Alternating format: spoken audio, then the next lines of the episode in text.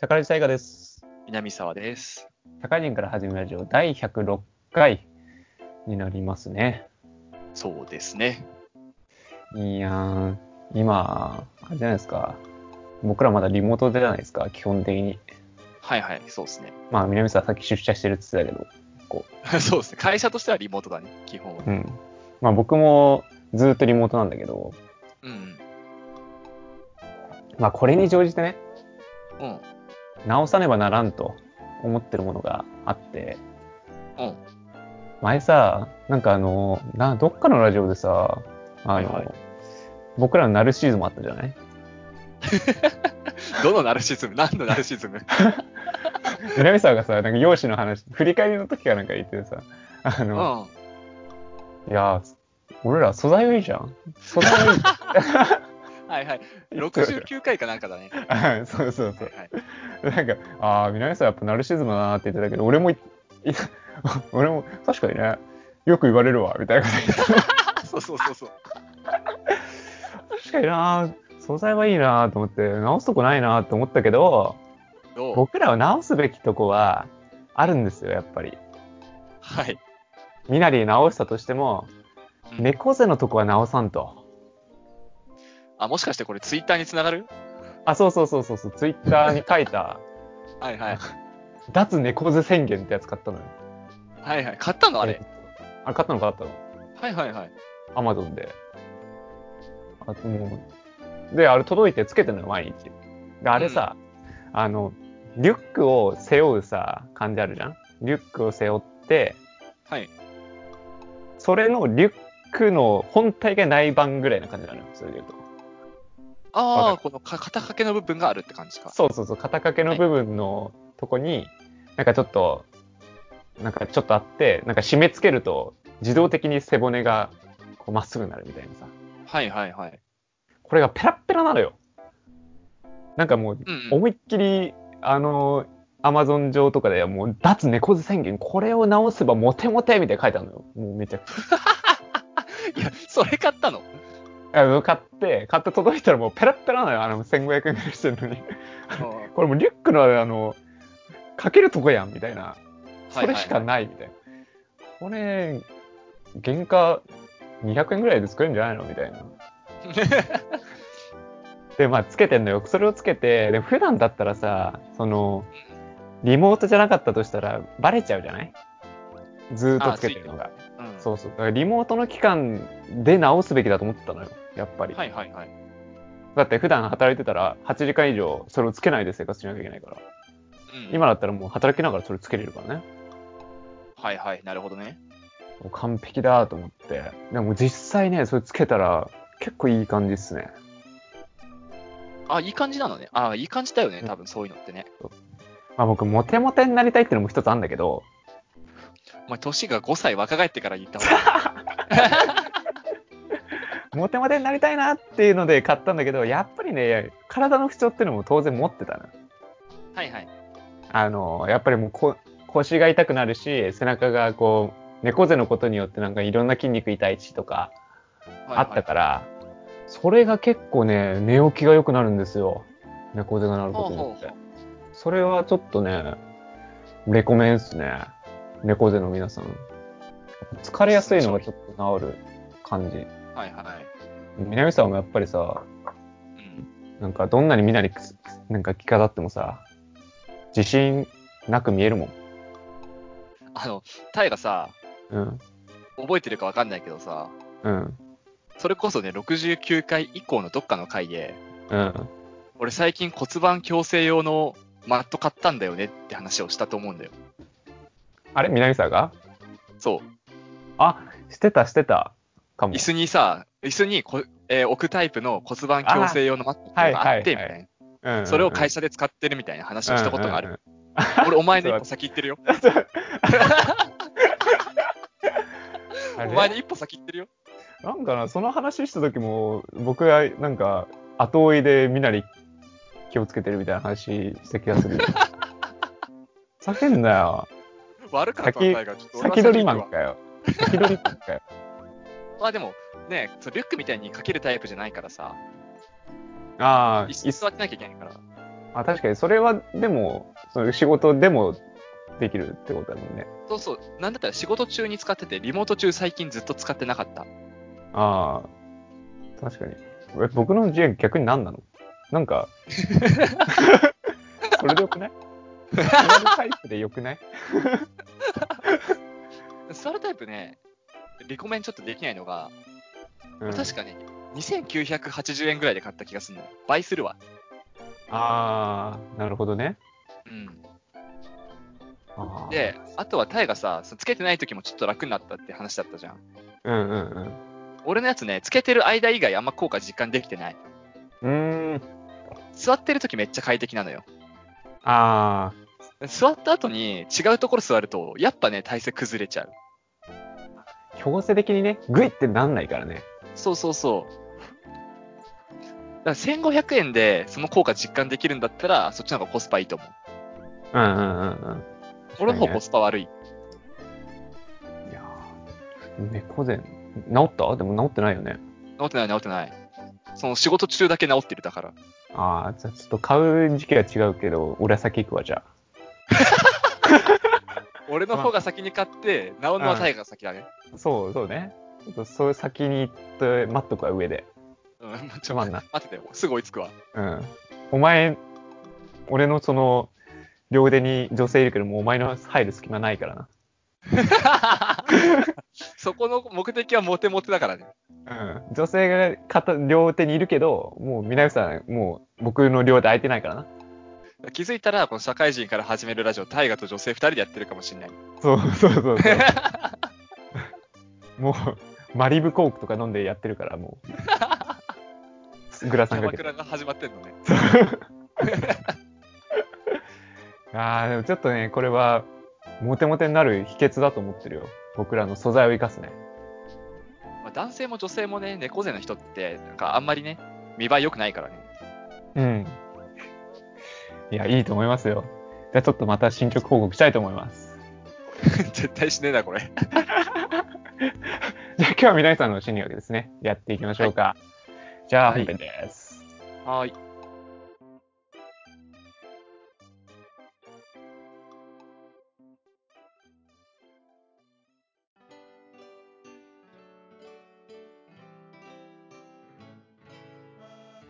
はい、本編です。はい、お願いします。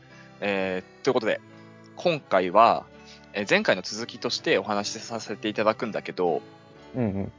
前回何話したかっていうと、その小学生の、小学生の低学年、中学年、高学年の段階を踏んで、小学生がその認知、学習をどのようにしていくかっていうお話と、うんうん、うん。まあ、それに対してね、教育者、親であったりとか、教師であったりとかが、どういう教育方法を取るのがいいのかって話を話しました。うん。うん。まあ、で前回はちょっとね、心理学的というよりは教育学的よりなお話であったので、まあ、今回より心理的なね、側面を話していこうかなと思ってます。はいはい。で、その前回に引き続き、その認知、学習ってところには、えー焦点当てつつなんだけど、うんうん。今回は、その認知とか、えー学習ってものを行うにあたって、やっぱり周りの人間って大事だよねって話に行き着きますと。うん。まあこれ友人の会とかもやってるから、まあ周知の方もいるとは思うんだけど、まあ人間関係が学習とか認知にも多大な影響を及ぼすんですね。はいはい。わかりますよ。まあてことで、今回の内容に入っていくんだけど、まず、前回も話したけど、幼稚園と小学生の大きな違いって何？みたいなお話ですね。で、えー前回話した認知とか学習の観点から見た、えー幼稚園と小学生の大きな違いっていうのは、1時間、机に座ってじっとして先生の授業を聞くってところが、あたら新たにできるとうん。いうお話と、まあ、算数とかみたいな答えがあるものを論理的に考えるっていう授業が増えること。うん。これが幼稚園と大きな違いですよって話をしました。うん、で、まあ、今回のその対人関係ってところで話していくと、幼稚園と小学生で大きな違いっていうと、やっぱり対人の相手が、関係性の相手が多様化することだね。うん。うん。うん。まあ、例えば幼稚園とかだと、まあ、地区によるんだろうけど、まあ、20人とか30人とか40人のクラスっていうのは、まあ、あんまなかったりする。うんうん。し、まあ先生と、先生としてもね、自由に遊んでおいで、つって、えー、のりに解き放すと、まあ結構似たような価値観の子たちが集まったりとか、しがちなわけじゃないですか。うんうん。そこをまあ一つのクラスに、えーいろんな考えを持った子たちが揃っているっていう状況で、同学年の、えー同じクラスの子たちの中でもいろんな子がいるっていうところが大きな違いだとうんうんいうお話になってます。で、これも、えー今までの話で何回か、えー名前を出したんだけど、ギャンググループっていう項目がありまして、はいはい。このギャンググループっていうのが小学生になるとでき始めます。は あ、ああ、はいはい。で、ギャンググループってそもそも何ぞやって話なんだけど、まあうん名前聞いた感じギャングってあんま良くないみたいなイメージになっちゃうけど、うん。まあそういうなんかヤンキーみたいな意味ではなくて、特徴として同じ性別、同じ年代で形成されることああ、はいはい。と、リーダーとフォロワーっていう役割分担が出来上がること。うん。この二つが大きな特徴になってます。ギャンググループのね。はいはい。で、えー小学校低学年の頃になると、えーなるとじゃないわ。頃っていうのはまだ行動の主人公って自分なんですよね。うん。うなん、で、このギャンググループってものを形成するにあたって、形成される傾向として、自分を肯定する要素で周りを固める傾向にあるんですよ、リーダーの方は。うんうんうんまあだから、自分のことを嫌ってる人っていうのは仲間に入ってないんだね。うん。うんうんうんで、そこから10歳頃になると、他者意識ってものが発達してきます。まあ、これはピアジェさんの発達心理段階で言うと、えー形式的操作機と全操作機の切り替えの場面っていうお話があったと思うんですけど、はいはい。そういうのもあって、え自分以外の見方っていうものができるようになってくる頃なんだね、10歳頃って。うん。で、そうなるとどうなるかっていうと、このギャンググループも10歳頃からのギャンググループは自分を肯定する要素以外のものも取り入れ始めますと。うん。うん。まあだから自分のことを否定的な人もね、仲間に入ってたりするわけですよ。はいまあ、さらに別に仲間ってものを自分で形成しなくても、まあ、先生がね、あの、教師じゃねえや、学校とかだと、班ってあったのよ、俺の学校だと。はい。はいはい。あったね。で、班長がいてみたいな。そういうものがあると、自分のことを良しと思ってない人たちも班に加わっているような状況っうんうんうんていうものがだんだん出来上がってきますと。うん。うん。で、こうなると、どうなるかっていうと、えー自分を否定する要素が取り入れられるってことは、自分の肯定感とか、自分の自分への評価、自己評価と自己肯定感ってものが低くなっていくんですね、だんだんと。うんうんうんうんうん。まあ、今まではね、自分のことを認めてくれて、えー例えば南沢すげえ、南沢すげえって言ってる人が周りにいたのに、いや、南沢すごくないよ。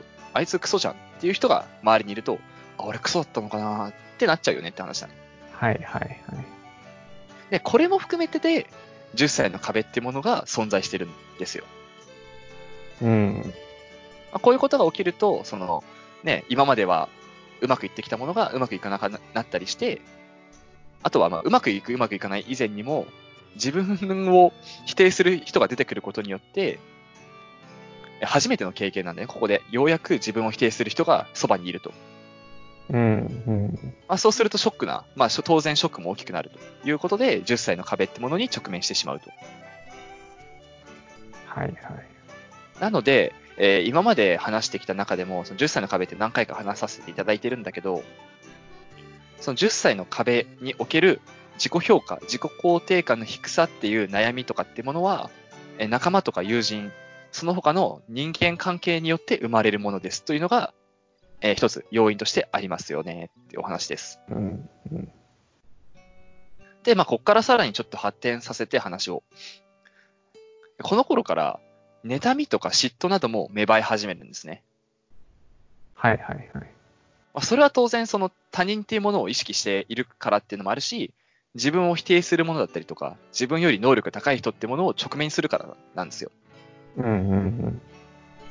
まあ、それはね、今までずっと自分のことを持ち上げてきた人たちがいっぱいいたのに、急に、おい、南沢クソ野郎って言ってくる人いたら、当然怒りが向くし、そいつが自分より能力高かったら当然妬みますよね、と。うん。うん。で、まあ、そういったマイナスの感情っていうのにどう向き合っていくのかっていうのが、この年代で大事なことになっています。なるほどね。うん。で、まあ、とある心理学者さんは、この人があんまり有名じゃないから名前は まあ、伏せたんだけど、この年頃の子にも、こういったマイナス面が発生するじゃないですか。うん。それが発生した際に、ちゃんとそれに向き合わせるのが大事だと言ってるんですね。はいはいはい。まあ、要するに、その嫉妬とか、あいつムカつく、あいつ嫌いっていう感情を、に目隠しさせるのは良くないと。うん。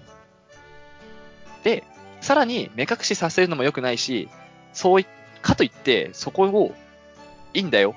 そういうマイナスの感情を向けていいんだよっていうのも間違っているとはいはい。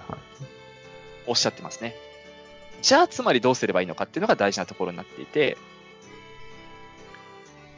これって、まあ、つまりは、え自動機に何を覚えさせるのがいいかっていうと、そういうマイナスの感情っていうのは芽生えるべきっていうのは教えるべきなんですよ。うん。芽生えるべきっていうか、芽生えて叱るべき。人と関わっていく中で、そういったマイナスの感情が発生するってことは教えるべきなんだよね。うん。かといって、まあバランスっていうのがやっぱり大事で、これが行き過ぎるとどうなるかっていうと、まあ、子供の頃って本当によくあったと思うんだけど、仲間外れとか、うん。悪い噂を流すとか、無視するとかね、うん。っていう方面に行きがちで、これを、えー小学生の時によくありがちな攻撃行動として、関係性攻撃って呼ばれるんですよ。うん。まあ、直接相手にバカ野郎、ふざけるなっていうのを伝えるんじゃなくて、相手の周りの人間関係を破綻させるような攻撃ってことですね。うん。うん。これって、やること絶対に良くないじゃないですか。そうね。うん。なんで、そこまで行き過ぎないようなバランス感覚を身につけさせなきゃいけないと。うん。うん。うん。まあ、要はやっていいことと悪いことのバランスってことかな。うん。っていうのは大事になってきていますと。でさらに、教育者としてはまあさらに一歩行ってほしいっていうのがこの心理学者の意見で、うん。このマイナスの方面の、えー活力、この相手に対して攻撃するっていう活力を、社会的な行動っていうか、その自分にとっていい方向の行動につなげることが教育者の役目ですっていうふうにおっしゃってます。うん。じゃあそのために何したらいいのかっていうのを話していこうと思うんだけど、はいはい。そのためには、え子供に要求されることと、え教育者に要求されることとしては、子供に心の力と社会性っていうもののをいい方向に持っていくことが大事だとうん。言ってます。で、こ心の力っていうのは悪い方向に向かうと、まあ、そのまま心の単純にパワーだから、うん。そのまま悪い方向に行くと憎しみのパワーになっちゃうし、嫉妬のパワーになると。うん。でも、それをいい方向に持っていくと、例えば、大河が俺よりも算数20点もいい点数取った。あいつムカつくじゃなくて、20点も取った。じゃあ俺もっと頑張ってあいつよりいい点取ろうってなったらいいことだよねってお話なんですよ。うん。うん。雰囲気的なことね。そうそうそうそうそう。そういう方向に持っていくことがまずは大事ですと。うん。で、次に挙げた社会性の保持っていう観点なんですけども、社会性の保持っていうのは、まあ言い方ちょっと難しいけど、単純に言うと、え感情をコントロールする力。うん。うん。うん。うん。っていうのがざっくりした言い方になってます。で、具体的な内容としては、まあ、ちゃんと学校っていうものが社会として存在しているので、学校のルールを破るような感情を抑制する。はいはい。だから例えば学校のルールで、まあ他人を殴っちゃいけませんってルールがあったら、そのルールには、ま、ルールは守んなきゃいけないよねっていうので、殴りたいっていう衝動を抑えるっていうのが大事うん。うん。だし、えールールとか、さらにはその欲求だね。欲しがるとかもそうだけど、欲求ってものもコントロールしなきゃいけないと。うん。うん。で、その、えールールと欲求のコントロール、えー感情のコントロールと、他人と協力するっていう体制を作ることが、この社会性の保持っていう名目になってますと。うん。うん。で、これについては、え結構日本の学校っていうのはかなり重視されてる方なんですね。えー海外と比べると。うんうんうん。海外と比べるとかなりこれは、えー日本はね、多くやるって傾向あるんだけど、グループワークはそもそも日本の学校って多いんですよ。うん、確かに。まあなんか、班とかもそうだけどね、さっき挙げさせてもらった。うん。で、この班によって、班とかそのグループワークが多いってことで、どんな、具体的にどんなメリットがあるのかっていうのも紹介させていただきます。うんで、一つは需要。これは受け入れるに容量の用の重要の方うんうん。ですけど、そのグループとして、えー同じグループの人からね、あー迎え入れられるとか、その自分の意見とかを受け入れられることによって、自信とか、その班のメンバーだよっていう、その社会欲求じゃないけど、そういう社会に属した安定感ってものが生まれますと。うんうんうん。で、二つ目が支持。この支持はもう支持率の支持だね、そのまんま。はいはい。で、他人から支持されるとか、他人からその意見正しいよみたいなことを言われることによって、その自分の自我ってものが芽生えたりとか、そのより一層強固になったりする。うんうんうん。まあ自分が言った言葉、ここのままで支持されるんだ。じゃあこのままでいいんだっていう自我が、えー強固されるってことだね。うんうんっていうのが二つ目のいいとこ。で、三つ目はカタルシス。まあ、急にカタカナだけど、まあ、これは単純に自分の中の、その、言いたかったけど言えなかったことみたいなはいはい。ことを言える場を作ることで、グループワークとかで。えー緊張の解消とか緩和とかもそうだし、自分の意見を述べていいんだっていう、その、ね、一種の安心感みたいなものが生まれると。うんうん。で、四つ目。これ、愛多性って読むんだけど、愛するの愛に、他って字に、差がだね。うんうん。で、愛多性って呼んで、え自己中心的な先ほど述べさせていただいた、自分が行動の主人公っていう考えを少しずつ抑えて、他者を、他者に対して、え認めてあげるっていう行動をすること。うん、まあ、これによって、他者を助けることができたっていう喜びによって、えーグループワークとか、その協力関係を、えーすることの意義を見出せると。うんまあ、他人が活躍して嬉しいっていうのは、まあ、なかなか人間難しいんだけど、自分が助けたあの子が活躍すると嬉しいみたいな感情は人間持てるんですよ。うんうんうん。これによって協力的っていう言葉がだんだんとできるようになってくるということですね。はいはい。で、5つ目が観察効果。まあ、観察する効果ですよ。うん。これは単もうすっごい簡単で、他人が言った発言とか言葉とか行動を見聞きする中で、それを見て自分はどうだかっていうのを振り返ったり見習ったりするってことだね。うん。まあ他人がいいこと言ったら、それを、あ、いいことだなって自分に取り入れるし、他人がいいことをしたら、俺もやろうと思えるみたいな。うんうんうん。ってことですね。で、6番目が対人関係。で、はいこれも、まあ単純に人と話すことで、例えばだけど、自分が言った発言が相手に伝わらなかったら、どうやったら伝わるのかなって考えたりするじゃないですか。うん。ということで、えじ自分をどう表現するかっていう能力だったりとか、その聞き上手じゃないけど、他人が言った発言をどう捉えたら、えー相手に対していい反応が返ってくるかみたいな。そういうところを学べると。うんうんうんまあこれによって感受性と自己表現っていうところが強化される。うんうん。で、7番目は相互作用。まあ、相互作用は、えー今までも言ったような、観察効果、さっきの5番目の観察効果にも似てるんだけど、まあまあメンバー同士で話し合っていくうちに、お互いにそのいい効果がね、生まれたりするし、例えば班と班ってさっき言ったけど、違う班がいいことしてたら、あ、じゃあ自分の班もこれやったらもっとメンバー内の絆は強固になるんじゃないかみたいな取り入れができたりする。うんうんうん。そういう相互効果も見られますっていうか、いい感じですよってお話ですね。はいはい。で、8番目最後がグループ業種性。うん。で、これもグループとしてまとまることが大事だよってことが、えーみんな理解すると。うん。つまり、一人でやるよりも、みんないた方がいいよね。っていうのを理解できると。うん。これが理解できるようになると、じゃあ他人を助けてあげようっていう考えになりやすいんだね。えーっと、社会心理学の攻撃行動、援助行動のところでもお話しさせていただいたんだけど、援助行動をする相手が広がったりとか、援助行動をするためのハードルが下がっていくと。うん。で、より一層その他人を助けるっていう心が芽生えやすい人材になると言われています。うん。で、これらの、えー8個が具体的なそのグループワークを多用することによるメリットとして挙げられています。はいはい。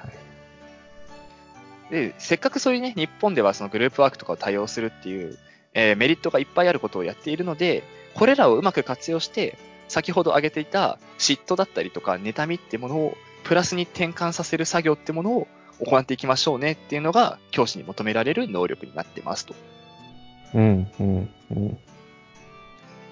まあで、これを受けて、えー次回以降で何を話していくかって話をさせていただくんだけど、うん。これを受けて、えっと、グループにおけるグループアプローチっていうものが学校では結構今、注目を浴びてるんですけど、うん。日常生活の中で出会うね、えいろんな問題とか課題はいはい。に対して、まあ自分でとかそのグループ内で創造的で、かつちゃんと効果のある対処方法とかを見出せる能力ってものを見つけていかなきゃいけないっていうのが、最近検討されていることなんだけど、うん。うん。これをするに、これを身につけさせるにはどうしたらいいのみたいなお話も、これを今回の話含めて次回でさせていただこうと思います。はい。ね。わかりました本編以上ですね。はい。じゃあエンディングです。はい。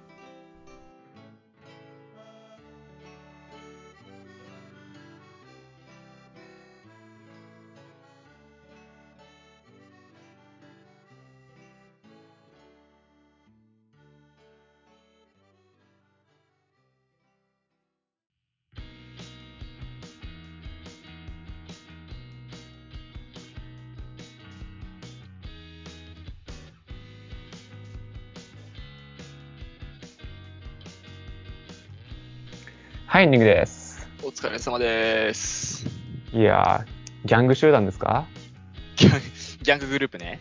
ギャンググループはもう完全にヤンキーだと思ってたわ、最初。ん？って言ったと思う。そう。いたいたいたいた。いたいた小学生の頃ギャング、ギャングと思って。はいはいと思って。でも実際そのギャングって言われるさ、その、何？ヤンキー集団っていうの？ヤンチの子たち。で結構やっぱり同性の子が集まってさ、同じような人たちが集まって、で、リーダーをみんな敬ってるみたいなイメージはあるよね。まあね、なんか空き地に集まってな。空き地なんかあった？あったあった。あの、大英のとこに。もう大英が懐かしいわ。あの、まあなんか今日はいろいろ思うことがあり、ありさ、うん。あの、結局さっきの、そのグループに属して、えーっと、なんだろう、じ自分が主役なのがだんだん薄れていくとか、なんか自分の、なんだろう、比較して、うん、ううん。んぬんって話があったと思うんだけど、あった。これ、これって、あの、例えばだけど、10歳ぐらいの話でしょ？そう。そうそう、ちょうどその頃。それが起きなかった子っていうのは、うんどうなるんだろうね。えっと、これについては諸説ありなんだけど、うん。まあ単純に、その、他人と比較することがなかったりとかさ、うん。まあ、これによって何が起きるかってさっき言ったけど、こう妬みとか嫉妬みたいなところにつながりますよって話があったじゃん。うん。で、なんか心理学者はさ、こういう妬みとか嫉妬が対人関係に生まれて叱るべきみたいなのをうん。覚えさせなきゃダメだって言ってたじゃん。そうそうそう。うん。そういうのがないと、まあ単純に大人になってからとか、その高校、大学になってから挫折するっていうことが増えると、そこでめちゃくちゃ心が折られ折られるんだよね。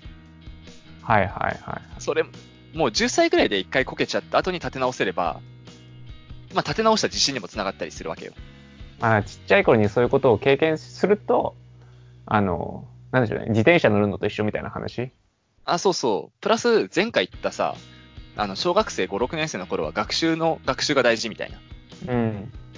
っていう時期もあるからさ、その学習の学習とかで、あ、俺は昔こういうことあったけど、こういう感じで立て直したから、今回の挫折に対してもこういうアプローチかけてみようみたいな考えに至れるわけよ。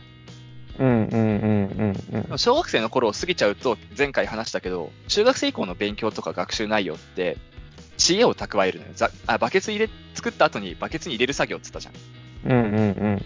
バケツに入れる作業の途中で、バケツが壊れちゃうってことになると、そのバケツをもう一回作り直すのって大変なんだよね。はいはいはいはい。とか、まあ過去の成功経験とかもそんなないから、挫折から立ち直った成功経験ってこと、うん。そうなると、挫折のダメージがでかかったりするし、うーん。まあ、仮に挫折がないまま来ちゃったんだとしたら、高校とか大人までね。うん。そうすると、他人の視点っていうのが身につけられなくて、まあ、なんかいわゆるサイコパスみたいな感じ、あ、なるほどね。まあ、極端にいくとね、はいはい。っていうのになりがち。なるほどね。あの、いや、僕はこれなんで聞いたかっていうと、はいはい。あの、まあ、自分の経験として、その10歳とか、まあ小学校出るまでって全く誰にも否定されたことないし、もう万能だったから、全てにおいて。はいはい。人柄もよく、みんなから愛され、育ってきたからさ。はいなんか、僕は多分そこを完全スルーして育った人だって認識があるんだよ、自分で。はいはいはい。らそういった子供、だから今日言ってくれたやつとは、そぐわない成長の仕方をしたから、そういう子はどうやって育ったんだろうなって自分に今、こう、サイコパスだよな、結局。サイコパスが生まれるの。あそこで行き着いたかと思って、あそっかと思って今聞いちゃったんだよな。い や今の説明納得しちゃったんじゃん。あ、そうそう、納得しちゃったんだよね。いかんでしょ。いや、ほんとよ。なんか、納得しちゃうわ。挫折ないしね。まあ、挫折ないのは、ね、ないとね、その、まあ、大河はでき、なんか自然とできてると思うけどさ、うん。まあなんか言葉悪くなるけど、その、フリーターの方とかニートの方とかさ、うん。で、あの、自分の本当の実力分かんなかったりする人っていると思うのよ。ああ、はいはいはいはい。だから、なんだっけ、前とか、ずっと前とかに、社会心理学の時に話したけど、青い鳥症候群ってあったじゃない。はいはいはい。俺の本当の居場所はこんなところじゃないみたいな思いで、職場転々としたりするみたいな。うんうんうんうん。っていうのって、ここでちゃんとその、自分の評価ってものだったりとか、他人の視点みたいなのを学ばなくいと、そうなりがちなんだよなって、これは俺の感想だけど、思ってる。まあだから、個人の僕だけの話で言うと、うん。高校ってあってよかったね。いや、あってよかったんだと思うよ。うん。ボッコボコだったじゃん、僕ら。僕らね。うん。だから僕多分、初めての挫折、まあなんか別に挫折とは捉えてないけど、人生として。うん。別に。なんか別に、その後、何かマイナスなことはなかったし、でも、人間としての挫折は初めてだね、あれは。多分。高校で。そう。あんだけ人に愛されないことあるかと。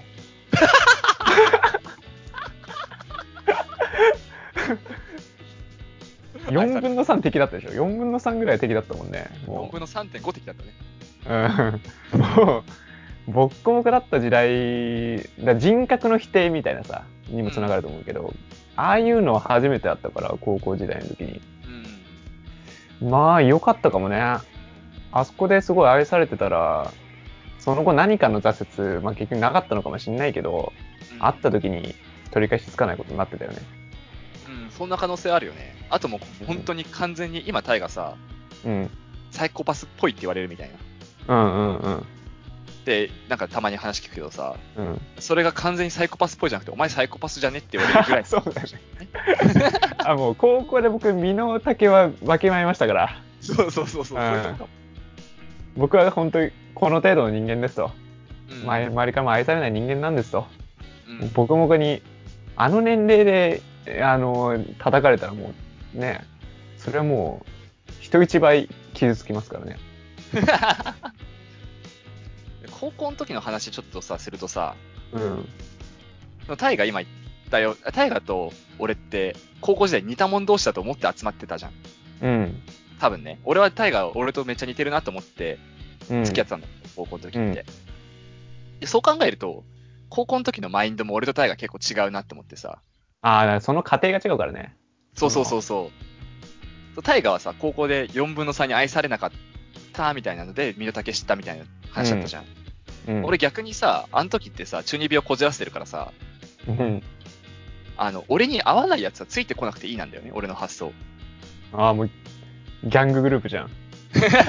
そうそう。ギャンググループの長やん。だから、大河とちょっとそこで違うのってさ、このグループワークで大事なところでさ、他人に対してどういう言葉言ったら、どういう反応返ってくるみたいな対人関係学ぶっていう話あったじゃん。うんうんうん大河は小学生の時にそれをまあ学んでなかったとしてね、うん仮に。したら、俺は学んだ上で高校で嫌われたんだよね。うん。あ学んだ上で、なんか、なんだったら、俺が嫌いな人間はついてこないように嫌われる言動をしてたわ。あ、ああ、そういうところでピエロってたわけね。そうそうそうそう。だから、前回、前回じゃないか、どっかで話したけどさ、あの、何も考えずにニットをコマ線行くみたいなこと言ってるやつ全員ふざけんなみたいなことを書いたりしたみたいなさ。もうな、いやもう今聞いてもドキドキするわ、それ。っていう話を何回かしてるじゃん。こういうこと言ってましたみたいな。うん。そういうのも、そういう考えしてるやつは、俺と仲良くするんじゃねえっていう意味で、突き放したんだよね。うんうんうん、うん。俺嫌いなやつ。だそこの過程で全然違うんだなっていうのをね、今気づいたわ。似たもん同士だったけどね4分の3から嫌われてるっていう、あの結果は一緒だけど、そうだね。家庭違えんだ。まあでも、ダメージは南さんの方が知ってた分浅かったのかもね。まあ、あえて自分でやってるぐらいだからね。だから高校の時、その4分の3に嫌われてたけど、その当時の俺はダメージゼロだもんね、ほぼ。そうだよね。うん。何も考えてなかったっぽいもんね。何も考えてない。もうこうなるべき、ななるべくしてなってる感。うん。まあ、あれはでも自分を成長させたね。今思うと。よかったね、あれ、あって。うん。よかったと思うわ。やっぱりあの頃、それになんか後半の話につながるけど、あの頃やっぱり観察眼っていうのはめちゃくちゃ磨いた気がする。個人的には。ああ、はいはいはいはい。なんかいろんな人、誰とも喋ってなかったからこそだけど、見てたなって思ってる。その観察のところで言うとね、他者の言動とか言葉とか行動を見ることで自分を振り返るっていうかね、そうそうそう。ことができるっていう。こういう人がやっぱ気疲れるんだなとか、はいはいはいはいはいはい。ああ、こういう人はこういう人なんだなみたいなやつを、多分、自分がさ、中心だってさ、こう動いてたらさ、こう、やっぱわかんない、まあさっきも言ってたけどさ、本編で。うん。わかんないところがさ、自分がもう、その場にも入れないで、こう、すげえ外側から見てるとなんか、逆にすげえいろんな、なんだろう、ぜ、ぜじゃないんだけど、正しくないんだけど、あの上から見てるみたいなね。うんうん。あ実際は下からなんだけど。あ、俯瞰してるっていうか、そうそうそうそうそう。俯瞰で見れるね。あの立場的、ヒエラルキー的に下なんだけど、うん。状況的には俯瞰してみみたいな。まあ、天から見てるっていう意味ね。そうそうそう。自分高校の、あの、生徒じゃないですみたいな感じのうん。言い方はできてた、まあ、ここで磨かれたのではないかと考察はするね。じゃあもう、大河は5年遅れで学んだのね。5年、6年、7年遅れで学んで、そうですね。その後遺症としてサイコパスもどきになってしまったと。よそれまでヒーローでしたから。く言ってるよな、それ。ヒーロー小中はヒーローだもんね。うん。文武両道、たくましい感じだからね。成績優秀、教師探偵みたいな。表したんではちょっと違うけど。い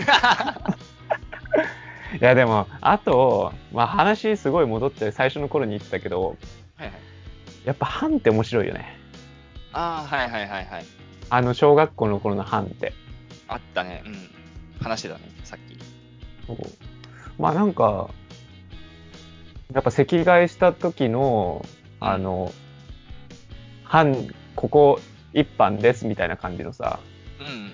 あの瞬間をな、なんかすごい覚えてるわ。あ、この子と一緒なんだとかさ、うんうん。なんかあれ、班変わっただけでさ、あの、給食の時間のさ、この、雲行きのさ、楽しそうに喋ってるとこでさ、もう黙々と食べてるとこが出てくるわけじゃん。あるある。あれひどいよね。あれある意味ひどいと思うわ。でも、黙々と喋っ、あ、黙々としてる班確かにあったけどさ、うん。なんかその人たちとも、いざ一緒の班になったらちゃんと喋ってたわ、俺は多分。ああ、もちろんもちろん。なんかでも、なんだろうね。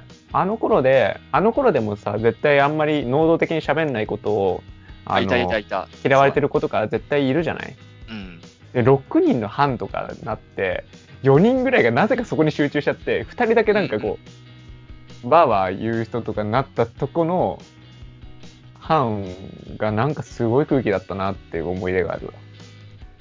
そうね、あのー前飲み会の話とかもしたけどさ、そう4-2で分かれて4人黙ってる、2人やったら喋ってるみたいな、その2人同士だけで。ああ、そうそうそうそうそう。そういう傾向あったね。うん。あの頃のなんかこう、なんか全体の空気が悪くなってる感、うんいびつさ、っていうのは、班というものの宿命だよね。あれ。そうだね。くじ引きの席替えという名の。あれ、席ってどう決めてたっけないろいろあった。くじ引き、あ、くじ引きをした後に目悪かった人は手を挙げて前に行く。それだったかな？俺たちのところはね、くじ引きで、前、あの、目悪い人、背が低い人専用くじと、そうじゃない人のしかあった。ああ、そんなんだったかもな。でもそんなんだよね、なんとなく。うん。っていうパターンが1個と、あと、お見合いってやつがあった、うちは。何それ？これ多分ね、なかなか伝わらないと思うんだけど、うん。まず、男性と女性に分かれるのよ。ああ、で、あまあ基本的に学校の席って、例えば右側が、えなんか2列一島でさ、あ、でもそうね、男性と女性右側が男性、うん左側が女性みたいな感じで、必ず隣は異性になるようになったんだよ、うちの学校。うんうん。確かにそうだった、そうだった。うん。だから、その男性側の席と女性側の席に分けて、うんうんうん。で、男性がまず最初に外に出るのよ。ああ、なんか一緒な気がする。なんか そんな感じ。女性は教室の中で自分どこの席がいいっていうのを、自分の席、えー座りたい席に座るのよ。それはそうやるんだ。なるほどね。はいはい。席に座って、まあそんで、まあその話し合いとかもあるから、うん。そこで目が悪い人はじゃあ前行こうみたいな話になったりして、うん自分たちが女性の中で座ると。うん。で、決定しましたってなったら、今度は女性が外出て、男性が中入ってって、男性が同じことやる。ああ、そういうことね。そういうくじ引きというか、なんあ、もうか自分が座りたい席座れるのよ、だから。運命ゲーム的なやつね。そうそそれ口裏合わせられんじゃん、それ。う。そうそうそうそう。よくないよ。まあでもそこに行きたい人みたいなのがたまたま被っちゃったりするとね、めんどくさいことになったじゃんけんになってね。で、あと小学生の時なんて恥ずかしいからさ、うんうん。あの、3回連続、その女の子と同じ席になったりするとさ、同じ女の子とね、ああする、と、まあお前らできてんじゃね？とか、お前そいつのこと好きなみたいな話になると恥ずかしいんだよね。絶対一回刻みであるよね。一回休憩してやるよな。多分、それやるんだったら。でも、え、結構俺の友達とかは、あれだったわ。あの、目が悪い子のことが好きだったの、そいつが。だかうん。らそいつ目が悪くなかったけど、前の方希望だったわ。ああ、なんかいいね。純愛っぽいね。結構甘酸っぱいよね。いいなうと思って。ん、いいよね、それ。いい思い出。っていう方式取ってたよ。うちは。ああ、それはでも、うん。確かになんか男女だったね。男女分けだあった。れなんでなんでだろうね。あれでもそう、今こうやってさ、なんか班とか、そのグループでやるのが大事みたいなのを喋ったけどさ、うん。必ず男性の隣が女性な理由って何なんだろうって思ったわ。まあだから、す今は多分違うんだろうね。ちょっと気になるけど。あ、でももしかしたら、その観察眼とかの対象が偏らないようにしてんのかな？まあそうなんだけど、さ、今の時代だったらみんなさん付けにしなきゃいけないとかの時代だから、別に男性男性のものでも観察が磨かれると思うし、男女でずっとなるのも違うと思うんだよね。本来的には。ああ、はいはいはいはい。そうだなんかその男女にする理由ってただ単純な、こう、すその、ジェンダーにおける線引きでしかない気はする。どうだろうね。なんか男女差ってやっぱどうしてもあるじゃん。まあ能力差とかじゃん。あそれ、ありそうだよね。だからその、精神の成熟度合いでしょそうそう、とか、男性の女性のとかあるじゃん。うん。そういうわかるわ。まあの込みだと、女性ってどういう考えするんだっけみたいな、どういう考えになりがちなんだっけみたいなのを磨かせるためには、その定期的にっていうか、うん長いスパンで女性と関わんなきゃいけないみたいまあまあ。でもまあ容易に浮かぶのは、そのふざけた同士の、あの、男の子が二人隣にやったらダメっていうのはわかる。ああ、はいはいはい。まあ、そそれはね、確かに。あの、あの単純な学級崩壊を あの防ぐためにはそうなるよねっていうのはあるようんうね。ん。その実情としてさ。容易に想像できるもん、それが。隣になったら、ず そうそうだね。そうそうそう。もうなんかモンスター同士が隣になっちゃうみたいなのは容易に想像できる。なるほどね。なんかでも、うん、なんか蘇ってきたわ、記憶が。なんか、でもなんか万能だったから、誰でもよかったなって思ってたな、昔。マジでさ、あの、この小学校の話って、ここ数回ずっとしてるじゃん。小学校、うん中学校の話みたいな。もう、タイが万能であったがゆえにさ、うん。俺の話とタイガの話が、もうなんか全然違いすぎて、逆にすごいなって思っちゃうもん。うん席なんかどこでもいいよって思ってたよ、昔。誰とでも仲良くできるしと思って。はいはいはいはい。そうだよなうん小学校の時とか、その席隣の女性とかさ、うん。前後の男性とか、誰でもいいっちゃ誰でもいいんだけど、それでもやっぱり俺仲いい人の方が良かったね。それでも。うん。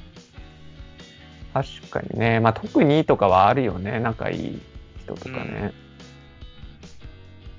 クラス30人だって男性15人のうち、まあ、多分基本的には小学校の時ってみんなと仲良かったんだけど、うん。やっぱね、特別に仲いいやつって2、3人いたから、そうだよね。それはそれであるよね。そうそうそう、そこと一緒になりなったら嬉しかったね、くじ引きとかでもやっぱり。ね後ろ、後ろ向く感じね。そうそうそうそうそう。あれ、あれさ、今思うとさ、あの、後ろ前でさ、結構違うよね。なんだ違ろう。う。じ基本的に、あれ、なんか、なんだろうね。前、前にいる人は後ろ向くけど、前にいる人をなんか、やるってことないじゃん。な、なん、なんつうんだろうね。まあ、背中ちょっといじるぐらいね。そうそうそう。それぐらいしかできないからさ。前が重要だよね。うん。うん。だから一番前っていうのはちょっとね、不幸、不幸というかなんか、寂しいよね。後ろ向かれないからね。そうそうそうそうそう。だから、享受の度合いが下がるよね。うん。だからすごいね、あの、めんどくさいけど、あの、前にいる人がもうすごい自分をこう、に向い、バーって向いてると嬉しくなるもんね、多分。うん。楽しんで、楽しいんだなって思える。そうそうそうそうそう。小さな需要度が上がりますよ、それは。いや、なんかタイが結構さ、小学生の頃のこととかあんま覚えてないみたいなってよく言ってたけどさ、うん。このあのこの数回で相当思い出してきてんじゃない？思い出したけれど、なんか思い出したことは何も考えてなかったんだなってことしかない。何も考えてなかったあの頃のことを思い出したみたいな。そうそうそうそう。なんか、何も考えずに生きてたなっていう、はいはいはい。まあ幸せだったなって感じだよね。その結果サイコパスが生まれてしまうそうそう。まあ、なんかね、すごいね。ねじれ、ねじれだよね、ねじれ。ねじれが生むんだろうね、そういうのを。やっぱり。精神の、こう、セイスのそうだね。そうそうちゃんとなんかこう挫折をちっちゃい頃に味わい、なんかその過程にこう乗っ取っていくと、まあなんかいい感じの人格になるけど、やっぱりそこがどっかでねじれてることがやっぱ今につながってるんだろうね。うん。いやー、やっぱりちゃんと今に繋がってるっていうのがすごいいい、この勉強してていいことだなと思うんだよね。方うん。自分の子供とかにも言えるじゃん。その、俺の子供の頃こうだったからこうなるみたいなさ。いやーでもね、なんか言えるけど、万能なのはさ、その決めらんないじゃん。いまあ確かに、そっか、そう、そうだね。や、僕も別に万能に生まれたかったわけじゃないよ、みたいな。まあ、万能とかもその学校によったりするしね。まあそうなんだよね。灘大河校、が、灘小みたいなとこだったらね。あ、そうそうそうそうそう。大河が改正とか言ったら絶対押しこぼれてたっていう可能性もある。だから南さんのとこはやっぱ発展してるとこだからさ、まあ、僕が言ってたらそんなことなかったんだろうけど。あ俺が逆に大河のとこ行ったらね、大河と同じだった可能性ってあるし、そうそうそう。もう秀才中の秀才ですよ。だったかもしれないしね。環境も大事だし、まあまあいろんなことがね、影響してるっていうのは楽しいことじゃないですか。ね、それが今に繋がってんっていうのが俺はすごい勉強してて楽しいなと思うね、これ。皆さんも考えていただけたらと思いますよ。身に染みますね。身に染みる。じゃあ今日終わりにしていきますか。時間もそこそこなんで。はい。はい。えっ、と、社会人から始めるラジオはお便り募集しております。番組の感想や、えっ、と、まあ、疑問点など何でも募集しております。メールアドレスはシャカラジ199にあったマークで見るとコムです。シャカラジは英語199には数字です。syakaradi199 にあったマークで見るドットコムです。ツイッターの DM でもお待ちしております。はいじゃあ、それでは終わりにしていきましょう。お相手はタイガと、南沢でした。また来週バイバイ。バイバイ。